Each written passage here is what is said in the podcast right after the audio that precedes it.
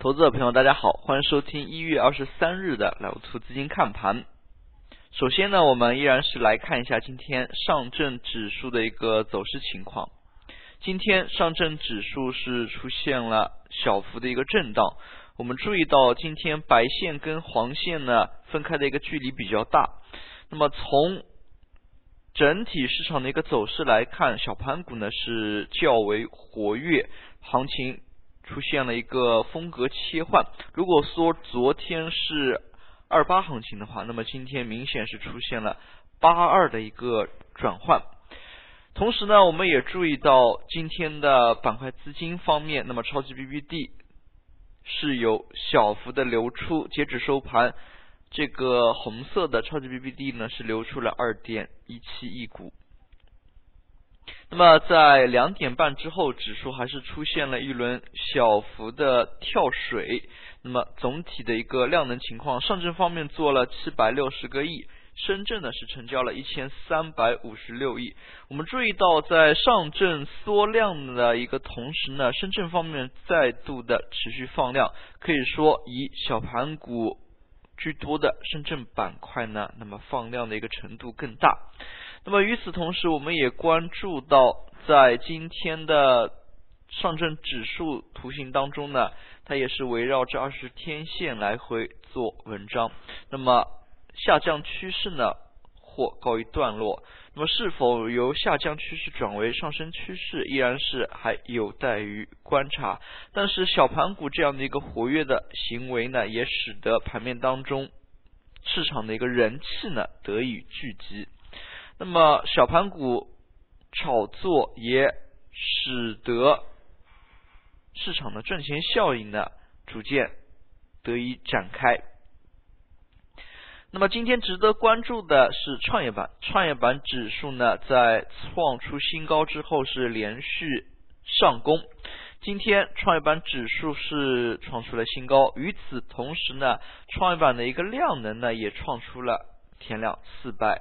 四十八亿，可以说的是，在最近一段时间内呢，市场资金都是集中在创业板当中。我们可以看到的是，创业板目前的流通市值八千七百四十四亿。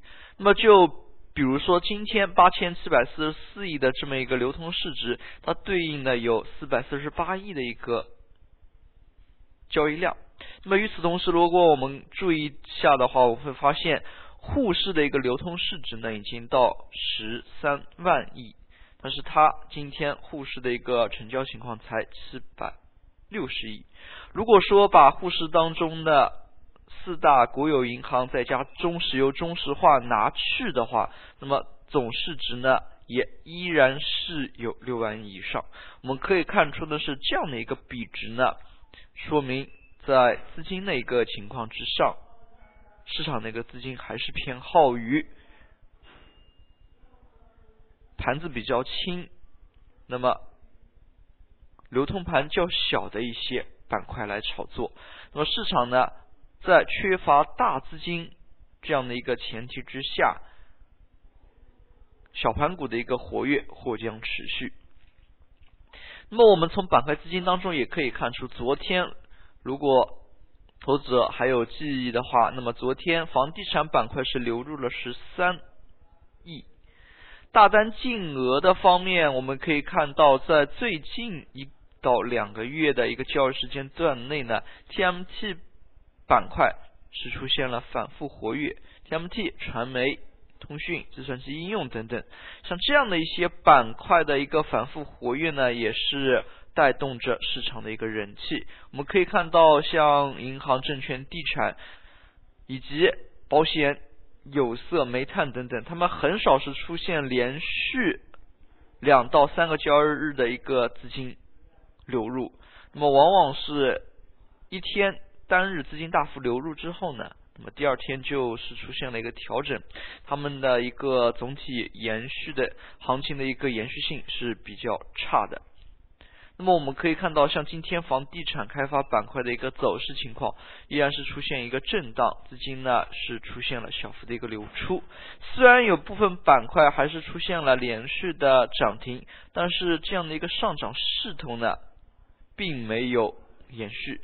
我们可以看到，房地产板块在经历了昨天一个大涨之后呢，非常多的一个媒体呢，突然对这个板块进行关注。那么我们在昨天的节目当中也只是提到这个板块呢，只能说是它下跌趋势是告一段落，并没有直接能从一根大阳线就说明它整个趋势进行了一个反转。那么像这样的一个反转呢，还是需要量能去进行证明的。我们也可以看到资金。有没有连续的一个流入呢？是非常好证明这个板块是否是被市场所接纳、市场所承认热门板块的一个重要前提。好了，我们也可以看一下今天的板块概念。今天板块概念方面呢，刚才也提到了 TMT 板块去 IOE，那么智能医疗、云计算、在线教育，那么这样的一些板块的活跃可以说是。热点较多，那么也比较散。那么在之前节目当中，我们也反复提及了互联网是一个非常好的一个接口。那么为什么这样说呢？那么互联网和传统行业能够打通的话，那么他们就又变成一个新的一个行业。可以看出之前的一些智能家居、智能电网，那么像在线教育都是。和新技术、互联网相似这样的一个过程，那么是否这样的一个过程能诞生出更多令人瞩目的产品以及上市公司？那么我们还是可以加以甄别的。那么从最近一段时间内的行情呢，可以看出呢，像这样一块呢，已经有部分个股有这样的一个苗头。可以说，在最近一段时间内的大牛股都是偏向于新技术、新兴产业等等，还是可以花一点时间去深度挖掘的。最后，我们来看一下今天的涨幅榜。今天又有八家新股集体上市，那么从目前来看，新股上市呢，并没有太多的一个负面效应，反而是带活了与之相关的一些中小盘、创业板的一些其他个股。那么从今天的总体表现来看，依然是有四十多家个股涨停。但是对于新股呢，不得不多说一句，新股目前来看，因为上市首日。它的一个限制的一个问题。那么今天八家新股呢集体盘中二次停盘。那么从之前的几家新股的走势来看，那么盘中的一个走势情况都是类似，但是第二个交易日、第三个交易日呢是出现了明显的一个分化。就像前几日上市的我武生物。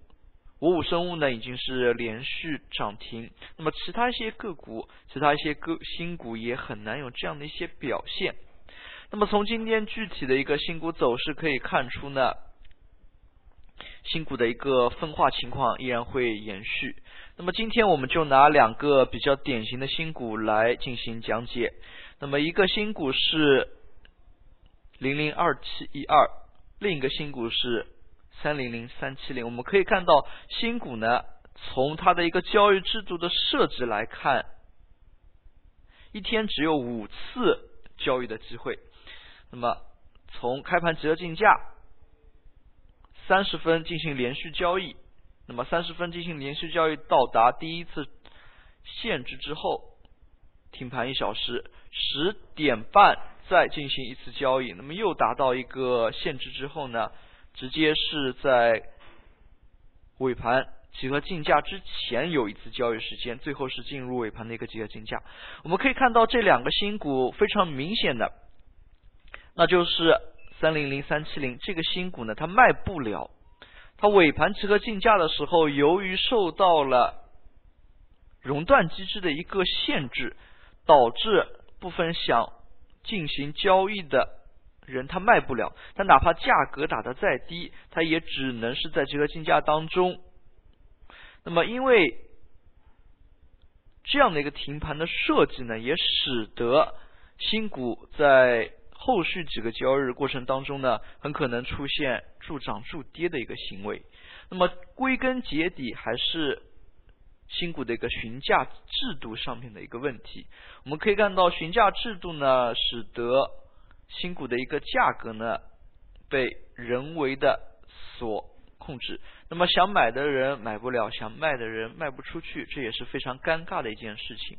那么之前我们在节目当中也屡次提及了国际通行的一些招标方式，像美国式招标以及荷兰式招标。那么如果有人有兴趣的话，也可以去搜索一下。那么我们可以看到新股呢，在最近一段时间内，它的一个。在如此制度安排之下，它的一个助涨助跌，像这样的一些形式呢，还依然会存在。那么也使得手上中了新股的投资者朋友，需要对于这样的一个现象呢，得以注意。那么也避免出现自己手上的个股卖不了，那么第二天回落这样的一个局面。好了，今天呢讲解就到这里，也谢谢大家的收听，再见。